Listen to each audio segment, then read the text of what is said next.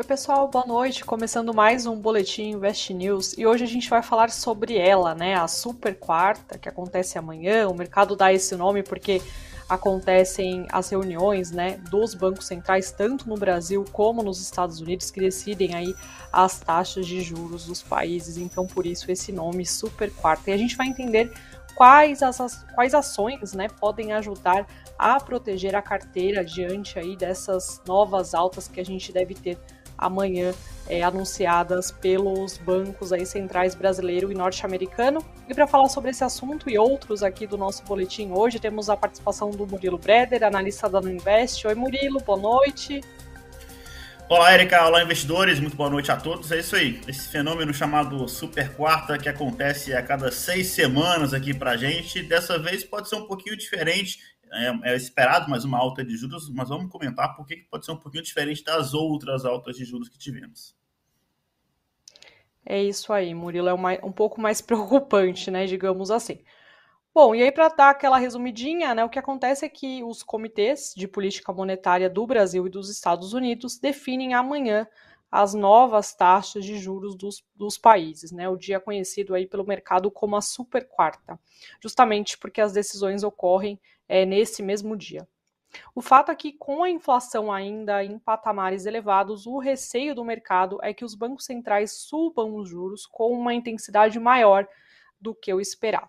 Então vamos lá, né, para a gente entender qual é a expectativa do mercado por enquanto. Nos Estados Unidos, a probabilidade é de uma elevação de meio ponto percentual. Mas uma parte do mercado aí já acredita, né, algumas informações circularam hoje de novas pesquisas é, que apontam é, para uma alta ainda mais agressiva do que essa. Aqui no Brasil, a média do mercado aposta em um avanço também de meio ponto percentual na Selic, ou seja, hoje ela está em 12,75%, ela iria para 13,25%, mas também tem aí é, alguma, alguma uma ala, digamos assim, no mercado que aposta né, que, a, que a taxa de juros pode ter uma elevação maior aí de 0,75 ponto percentual. Então, existem dúvidas aí no ar, acho que por isso que o mercado também está tão mal-humorado, digamos assim. Murilo, passando a bola para você agora, eu queria que você, é, se você pudesse explicar, né, relembrar para a gente por que, que os juros altos eles afetam negativamente né, a bolsa de valores e depois, se você puder também entrar aí em quais seriam né, os investimentos, aliás, as ações e os setores que você acredita que podem ajudar a proteger a carteira e do investidor nesse momento.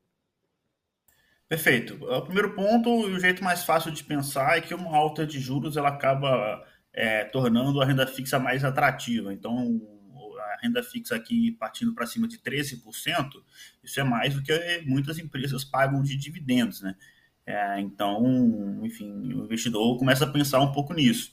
O segundo ponto é a ver, tem a ver com valuation. Então, uma das formas de a gente fazer valuation é por fluxo de caixa descontado, uma das metodologias mais consagradas que existem.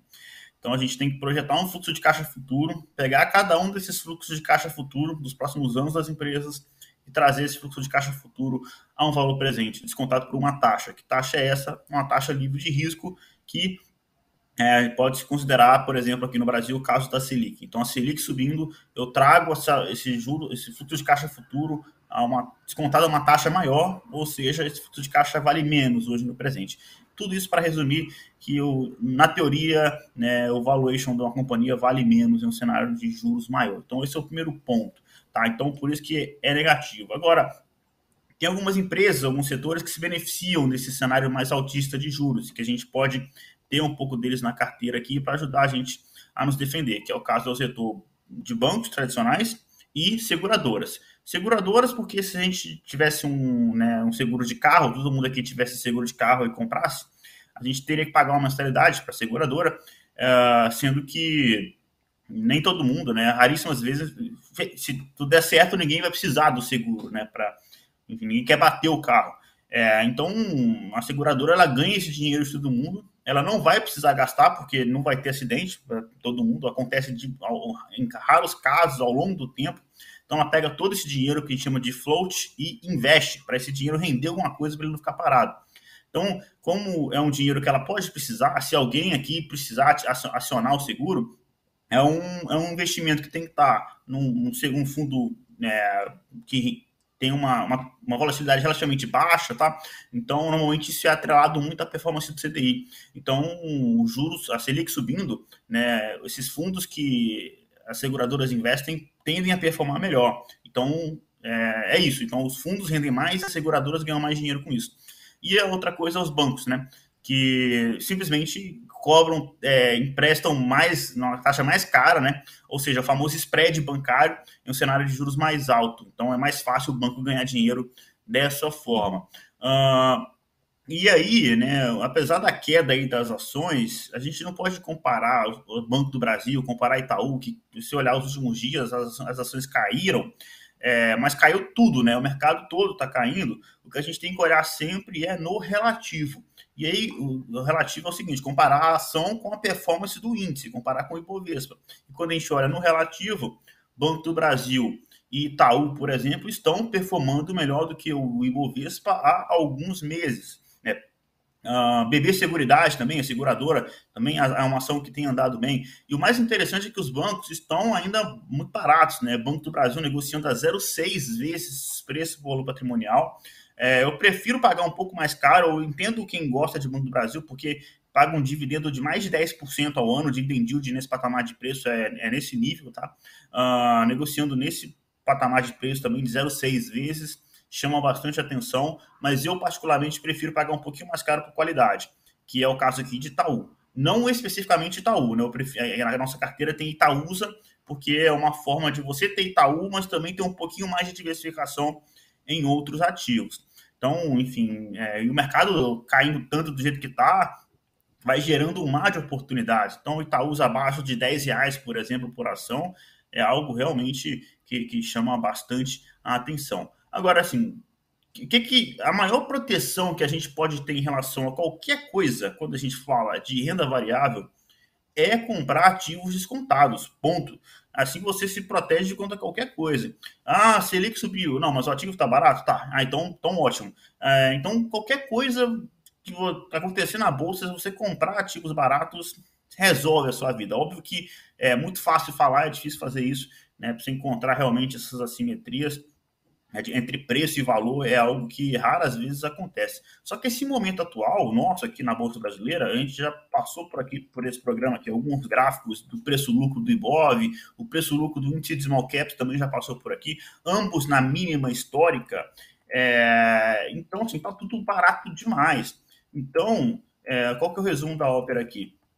É, você não precisa a gente não precisa concentrar mais em alguns ativos específicos, que é o que eu, até eu, inclusive, gosto de fazer. O próprio Buffett faz isso né, super bem, obviamente, ele é um dos melhores investidores de todos os tempos. Que é o seguinte: ele tem a carteira diversificada dele, ele tem literalmente dezenas de ativos, só que 40% da, da Berkshire Hathaway está em Apple. E se você pegar as cinco maiores posições da carteira do, do Warren Buffett, dá 75% da exposição. Ou seja, eu tenho dezenas de ativos, só que eu tenho, sim é, aquilo que eu acredito mais, que eu, eu aposto mais um pouco, sabe? É, mas esse é um cenário lá nos Estados Unidos. Aqui no Brasil, tá tudo tão barato que a gente não precisa mais. É, não por não agora, você consegue diversificar, comprar um monte de ativo barato e assim você diminui o risco que a gente chama de risco não sistêmico, né? O risco da empresa especificamente, o risco do CEO ter algum problema lá, é, e aí é, a empresa, as ações caírem da noite para o dia, sabe? Você, quando você diversifica em mais ativos, você diminui esse risco. Então, como está tudo barato, hoje a gente consegue não ter posições tão grandes assim. Então, inclusive um exercício que eu peço aí para vocês fazerem. Deem uma olhada na, no portfólio de ações de vocês e veja o ativo que tem o maior peso dentro da sua carteira. E pense se esse, esse ativo com maior peso, se você está confortável, se isso faz sentido para você. Porque muita gente está falando, ah, tá, tá caindo, mas eu não tenho dinheiro, né? De onde tirar, porque eu já aportei tudo. Então, talvez um rebalanceamento que possa fazer sentido é você reduzir uma parcela desse ativo que tá, pode, pode estar grande demais. Eu sei que tem investidor que tem mais de 20% em mais de uma empresa. É, isso é muita coisa na minha visão, tá? Eu não tenho mais de, não, eu sugiro não ter mais de 15% em nada. É, então, tem, eu sei de alguns investidores que, se, que estão nessa situação. Então, faça esse exercício. É, não estou falando, não, não, é uma recomendação para você necessariamente diminuir a maior posição da sua carteira e comprar essas ações que você quer, que você quer comprar. Só que para alguns investidores isso pode fazer sentido. Tá? É, então, enfim, amanhã a expectativa de alta né, na Selic, fica aí a dúvida se é. Aqui no Brasil é menos, é, é menos duvidoso, tá? Aqui, aqui a gente está meio que é, realmente caminhando para 50 pontos base mesmo, e na verdade existe inclusive uma expectativa para. É, é, perdão, pensei em outra coisa aqui, acabei me enrolando. É, mas aqui a, a, expectativa é de 50 pontos base, mas lá nos Estados Unidos, agora sim retomei meu raciocínio, lá nos Estados Unidos é, a dúvida é maior. Tá? Era de 50 pontos base agora o mercado está achando que é 75. Então, qual que é o resumo daqui? É, a gente está caminhando, a expectativa, agora, é isso que eu estava falando, a expectativa é que o Banco Central possa encerrar o ciclo da alta de juros amanhã. É, então, se isso acontecer, isso pode destravar valor para um monte de empresa que está apanhando aqui uhum. é, nos últimos meses, como é o caso de empresas de varejo, de tecnologia, empresas de crescimento, tá? Então, é isso que a gente tem que ficar de olho. Apesar de ser uma alta na Selic, o que em tese é ruim para essas empresas que eu acabei de falar aqui, Uh, o, fim, o possível fim do ciclo da alta de juros é algo que pode destravar valor para elas. Então, na verdade, apesar da alta de juros, a gente tem que começar a prestar atenção, começar a ficar de olho nessas ações que ficaram para trás e sofreram ao longo de, de, todo esse tempo. Um belíssimo exemplo aqui é Cirela. Tá? Cirela é construção civil. O setor tá bom? Não, né? Juros altos, sofrendo com a inflação alta também. Né? Então, o custo né, do, do, material de construção civil está bastante elevado, as empresas estão sofrendo, só que tem a questão do preço, né? Tudo tem o seu preço. E se você olhar aí as ações da Cirela, elas despencaram, tá num nível absurdo. É, a Cirela hoje vale menos de 5 bi de reais. Isso é um valuation de valor de mercado de uma small cap, tá? Assim, então começa a ter bastante oportunidade. Não estou falando que é para comprar Cirela, não está em uma, nenhuma das nossas carteiras recomendadas, apesar de que já fez parte da carteira de dividendos há muito tempo atrás.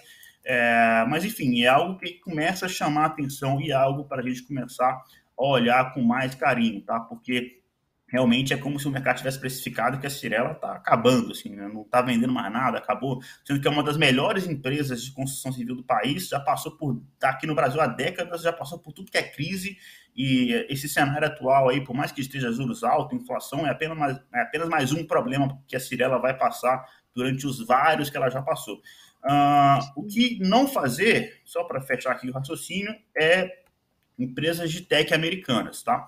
É, ali o cenário é diferente, porque o ciclo de juros nos Estados Unidos está começando ainda, é, e sendo que o índice preço-lucro da Bolsa Norte-Americana, diferentemente daqui do Brasil, que tem Ibov e o índice de small caps nas mínimas históricas, lá fora, a Bolsa Norte-Americana, quando a gente olha para o índice de preço-lucro, ainda tem espaço para cair, tá? Então, assim, óbvio que chama bastante atenção, a gente dá vontade de querer comprar essas empresas de tecnologia, mas na minha visão, esse cenário de faca caindo né, para as empresas de tech é, deve continuar por lá, tá? Então é, é isso que a gente tem que tomar cuidado também é, na hora de fazer os investimentos. Dicas preciosas aí, né, do Murilo. A gente vai ter que aguardar, né, Murilo, para ver o que vai acontecer amanhã de fato. Até peguei alguns comentários aqui que tem tudo a ver com o que você comentou. A Nancy, a Nancy que está sempre com a gente aqui, falando que hoje foi dia de gastar a reserva de oportunidade, colocar alguns papéis na carteira com um bom desconto, que é um pouco do que você falou, né? Oportunidades aí com desconto. O Eric Silva fez um comentário aqui também falando o que, que adianta né, subir a taxa de juros se continuamos com o problema da alta do combustível e com a guerra. É, o Paulo, o William também, que sempre está aqui com a gente falando que está ficando doido com o caixa dele, mas ele foi às compras, ele vai às compras, né, só semana que vem. Hoje ele falou que comprou o Nasdaq 11, né, o, o, o ETF, né, que segue aí a, a Nasdaq, e acho que vai um pouco também exatamente encontro que você comentou agora, né, Murilo? Esse cuidado aí com as techs americanas, né? Então, acho que faz todo sentido aí para o Paulo também é esse comentário que você fez é, agora. Bom, eu vou passar para as principais notícias do dia, antes da gente ir para o fechamento do mercado. Hoje, o Senado aprovou por unanimidade a proposta de emenda à Constituição, a PEC, que prevê a criação de um regime fiscal que favorece os biocombustíveis. Na prática, as alíquotas sobre fontes renováveis, como por exemplo o etanol, devem ser menores do que as previstas para os combustíveis fósseis, como é o caso da gasolina. O texto mantém benefícios para as fontes limpas de energia por pelo menos 20 anos. Lembrando que a PEC faz parte aí do pacote dos projetos do, do, do dos projetos que têm o objetivo né, de conter a alta no preço dos combustíveis. E aí vale lembrar também que ontem o Senado aprovou o projeto que fixa o teto de 17% do, IC, do ICMS, que é um imposto aí cobrado pelos estados sobre combustíveis, energia elétrica e serviços de telecomunicações e de transporte público. Hoje, o IBGE mostrou que o volume de setor de serviços do Brasil cresceu 0,2% em abril na comparação com março. O número veio abaixo das expectativas do mercado. A pesquisa da Reuters, por exemplo, esperava aí um avanço de 0,4%. Em relação a abril de 2021, o volume de serviços cresceu 9,4%, contra uma previsão de 10,4% também da Reuters. O setor acumula uma alta de 9,5% em 2022, na comparação aí com o mesmo período de 2021, mas está 7,2% acima do nível pré-pandemia, quando a gente olha o recorte de fevereiro de 2020. Falando um pouquinho novamente sobre os Estados Unidos, hoje houve divulgação né, do índice de preços ao, consumidor, ao produtor, aliás, que aumentou 0,8% em maio, após um avanço de 0,4% em abril, de acordo com informações do Departamento do Trabalho dos Estados Unidos. O número ele veio em linha com o que os economistas consultados pela Reuters projetavam. Nos 12 meses até maio, o índice subiu 10,8% contra uma expectativa de 10,9% da Reuters. E aí, por mais que, vi, que esses números é, tenham ficado em linha né, com as projeções do mercado, vale lembrar que na sexta-feira, o Departamento de Trabalho dos Estados Unidos divulgou que o índice de preços ao consumidor subiu 1,1% né, em maio, após um avanço de 0,3% em abril. E aí, os economistas consultados pela Reuters projetavam um aumento mensal de 0,7% para o período. E aí ontem a gente viu aí o mercado bastante mal-humorado com todos esses dados, né? Com essa possibilidade aí do, do Banco Central norte-americano elevar, é, fazer um ajuste maior do que o previsto na taxa de juros, né, por lá. E agora sim, passando para o fechamento do mercado, hoje tivemos mais um dia de alta do dólar, né? A cotação da moeda norte-americana terminou o dia em R$ 5,13, uma alta de 0,37%. Se a gente for olhar a máxima do pregão de hoje, ela ficou aí na a cotação da, da moeda norte-americana chegou a atingir os cinco reais e os cinco reais e quinze centavos. O Bitcoin, por volta das 18h20, mais ou menos, era negociado em queda de 6,78% aos 21.713 dólares. O Bitcoin aí registrando fortes quedas, não só o Bitcoin, outras criptomoedas, né, enfrentando aí é, bastante desvalorização nos últimos dias. O Ibovespa também teve mais um pregão de queda, caiu 0,52% aos 102.063 pontos. Na mínima, a gente chegou aí a atingir a marca dos 101 mil pontos, mas conseguiu recuperar um pouquinho, né? Esse, essa queda e, e fechamos aí na casa dos 102 mil pontos. E aí, o que mais impactou hoje o mercado foram essas expectativas em prol da super, da super quarta, né, que acontece amanhã por conta dessas reuniões aí dos bancos centrais do Brasil e dos Estados Unidos e o próprio volume de serviços que o, o IBGE divulgou que ficou abaixo do esperado pelo mercado, então tudo isso acaba contribuindo aí com mais um dia, digamos assim, de mau humor dos investidores. Entre os maiores, entre os principais destaques, né, quando a gente olha ali o Ibovespa, é, tivemos a Via, a varejista Via, que caiu 10,2% no topo aí das maiores quedas do indicador. A CVC, que também caiu 6,7%. A gente vai entender um pouquinho mais sobre essa queda daqui a pouquinho. A Positivo, que também caiu 5,94%. Então, as três maiores quedas aí do Ibovespa. Entre as maiores altas, tivemos a Eletrobras, aí lembrando que os papéis é, que fazem parte aí da nova, da nova oferta da companhia na B3 estrearam ontem, né? Hoje teve o toque de campainha lá na, na B3. é, subiram 3,37% aí quando a gente olha né, as ações ordinárias. A CPFL, em dia de pagamento de dividendos, também subiu 3,15%, e aí sim o papel preferencial da Eletrobras, né, apareceu em terceiro lugar, terceiro lugar né, com a terceira maior alta, é, ao subir 2,36%. Bom, e agora a gente pode partir para mais um tema do nosso boletim, é sobre uma nova oferta de ações anunciada pela CVC. Né? A empresa de turismo informou que aprovou essa nova oferta que é primária, né? Ou seja, a empresa vai emitir novas ações na bolsa de 46,5 milhões de ações. O montante pode chegar a 11,6 milhões de ações se a empresa aí optar por um lote adicional. A CVC pode captar até 477 milhões de reais, considerando aí o valor do fechamento de ontem da ação. Mas o montante, né, exato de quanto que a empresa vai conseguir arrecadar aí no mercado vai de, vai depender é, da definição do preço da ação, a precificação, né? E ela só vai ocorrer aí em 23 de junho, então precisa esperar é, a precificação do papel. A empresa informou que vai usar o dinheiro para reforço do capital de giro para desenvolvimento de sua estratégia de crescimento e também pagamento de parte do saldo devedor em aberto de debêntures de emissão da empresa. Murilo, é, agora jogando a bola aí para você, quando uma empresa ela vai ao mercado, né, fazer uma captação, assim, pra, no caso da CVC, que é para reforçar o capital de giro que ela tem, isso é um indicativo de, de problemas é, quando a gente olha para o balanço da companhia ou não necessariamente? Enfim, eu queria, queria saber qual que é a sua opinião, né, sobre essa nova oferta aí feita pela CVC, se é algo mais positivo ou algo mais negativo passa um pouco essa impressão, né? Talvez seja até por isso que as ações tenham caído bem hoje, né? Então, quando uma empresa fala que né, vai fazer uma captação né, via follow-on, via uma oferta de ações, normalmente, né, uma empresa saudável, ela quer é, pegar dinheiro porque ela está vendo ali uma oportunidade de abrir loja, de crescer, de duplicar ali o, enfim, que ela está fazendo de produto, lançar um produto novo, enfim, normalmente são situações como essa. Como você vê, quando você vê como justificativa necessidade de capital de giro e a outra parte que é pagamento de saldo devedor de debenture, essa, essa oferta de ações parece um pouco um pedido de ajuda, né?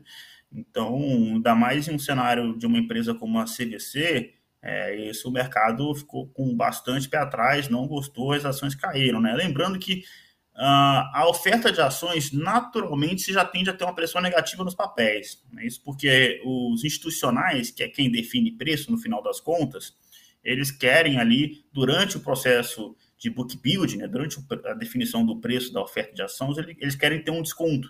Né? Então, esse desconto normalmente ocorre, ele fica mais ou menos ali em torno de 5% em relação ao preço de fechamento das ações. Uh, então, enquanto esse, esse, esse follow-on ele já começou hoje, né? ele vai terminar dia 23. Nesse período, as ações de CVC tendem a, a ser mais pressionadas do que é, o normal, tá? enquanto o mercado fica de fora esperando a definição desse preço.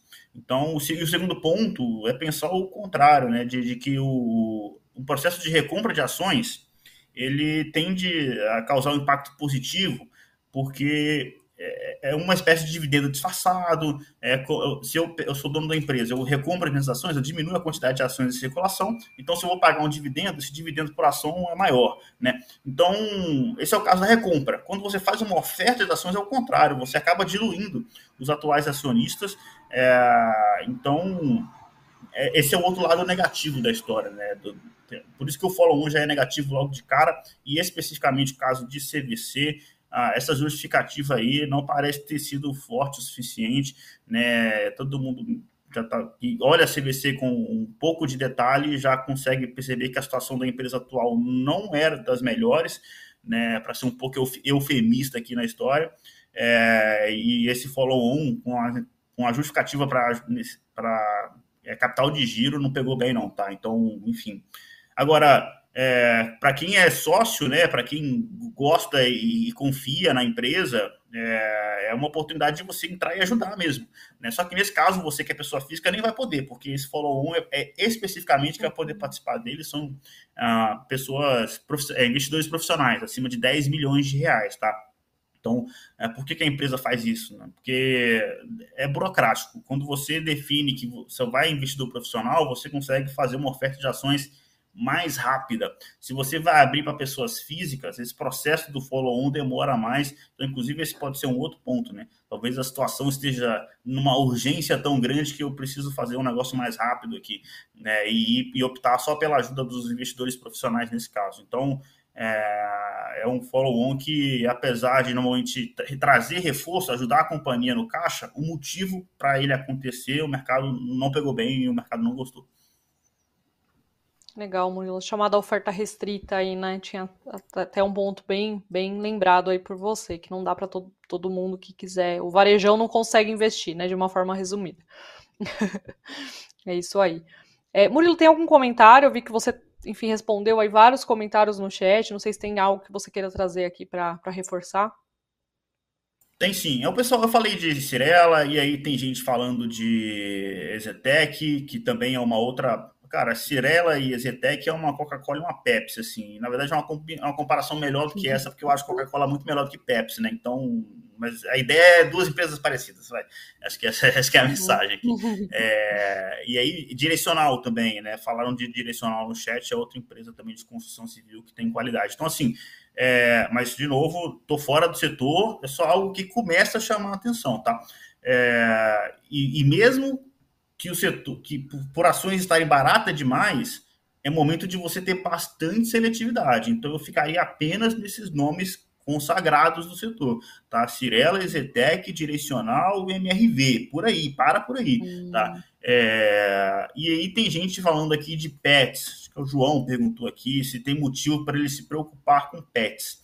Olha, eu passei na frente de uma loja da Pet um dia desses aí, parecia tudo normal, assim, tava cheio, tava vendendo, é, não vi nenhuma notícia de que Pets está batendo em cachorro dentro de loja, enfim, nada que justifique as ações da Pets terem desabado. Óbvio que o, o, o, os juros né, subindo do jeito que está impacta as empresas de crescimento, como a gente tem visto. Agora, cara, a Pets tá do mesmo jeito, assim, tá vendendo para assim, segue a mesma história. É, então, Pets a 10 reais, cara, não achei que eu fosse ver isso acontecer tá? Então, é uma ação que chegou a valer 30 uhum. é, e qualitativamente ela segue excelente, num business excelente, né? Porque é varejo, mas é um varejo animal de estimação, que é muito mais resiliente, né? Você não tem ali datas comemorativas como é o Natal e, Black Friday, por exemplo. Então você precisa comprar a ração para o seu cachorro o ano inteiro. É muito mais resiliente e tem muita gente que deixa de comprar coisa para ele mesmo para comprar para o animal de estimação. Então, assim, cara, e só tem a Pets na Bolsa de Valores. Óbvio que ela tem competidores, tem a Cobase, tem a Pet, Petland, enfim. Só que o, o, o business, esse segmento de, né, de lojas para animal de estimação é um negócio tão subpenetrado no Brasil ainda. É só comparar com os Estados Unidos. Lá, se você juntar as duas maiores empresas dos Estados Unidos, você tem um market share muito maior do que as duas maiores aqui do Brasil. Se juntar a Pet, é, a Pets com a Cobase dá 10% de market share só. Então, assim, tem muito espaço, mesmo com competição, muito espaço para todas as empresas do setor crescerem juntas, sem uma né, brigar com a outra logo de cara. Então, enfim, toda a tese se mantém, os juros crescendo atrapalha, é, mas é isso, passei na frente da Pets, tá tudo bem lá na loja, não tinha problema nenhum. Então, não, a resposta é não, não tem motivo para se preocupar, é o contrário. Na verdade, quanto mais cai, mais barato tá. Né? Então, 10 reais, eu nunca nem achei que eu fosse ver esse patamar de preço em pets. E aí, é uma das grandes oportunidades que a bolsa atual está dando para a gente. Vai, é, o que gente, é o que eu sempre falo: vai subir hoje, amanhã, semana que vem? Não sei, não tenho a menor ideia. Agora, enfim, o patamar de preço da bolsa hoje está na mínima histórica. Então, se você pudesse comprar a nossa bolsa em março de 2020, você compraria? 99,9%, porque tem, sempre tem um outro doido que vai falar não, né? Mas hoje, olhando para o retrovisor, a gente sabe a história. A bolsa subiu para caramba, recuperou de março da Covid para cá. É, e, e, hoje você pode ter a oportunidade de fazer a mesma coisa. Por quê? Apesar de, quando a gente olha para a pontuação do Ibovespa hoje, tá bem acima da pontuação do Ibovespa em março de 2020, o nível de preço-lucro é igual tá? É, isso é igual porque a bolsa subiu, a pontuação subiu, só que o lucro das empresas também subiram no período. Então, assim, hoje a gente está com um patamar de preço lucro igual ao março de 2020. Não parece fazer sentido para mim, tá? Então, comprar bolsa hoje é uma das grandes oportunidades. Eu, pessoalmente, aumentei a minha quantidade de aportes, tá? Estou fazendo aportes ainda maiores agora, é, e é isso. Mas aqui é cabeça de longo prazo. Eu não preciso dessa grana. É, se a bolsa continuar caindo por mais seis meses, um ano que seja, não importa para mim, tá? Então, é, esse é o perfil de investidor que tem que vir para a bolsa. Para quem for precisar do dinheiro em mês que vem, daqui a três meses, seis meses que seja, bolsa não é lugar para você. Vai investir lá em renda fixa, que é muito mais tranquilo, te garante, né? Te dá uma tranquilidade muito maior. Bolsa é para quem tem visão de anos pela frente. É isso aí, né, Murilo? Tem muita empresa boa, com bons indicadores, né? Com boa performance que está aí a um preço barato, né, nesse momento. É uma, uma explicação mais macro do que da empresa em si, né? É isso aí. Bom, rendeu, viu, Murilo? O pessoal gostou do tema pets aqui, falaram do preço da ração, até que tá muito caro. Enfim, bastante comentário aqui sobre isso. Muito bom. É isso. Tem mais alguma coisa, Murilo, que você queria falar? Por hoje é só. Só dizer aí bons investimentos para todos. Até mais, galera. Forte abraço. É isso aí, gente. Obrigada a todo mundo pela audiência, pelos comentários e até amanhã. Boa noite.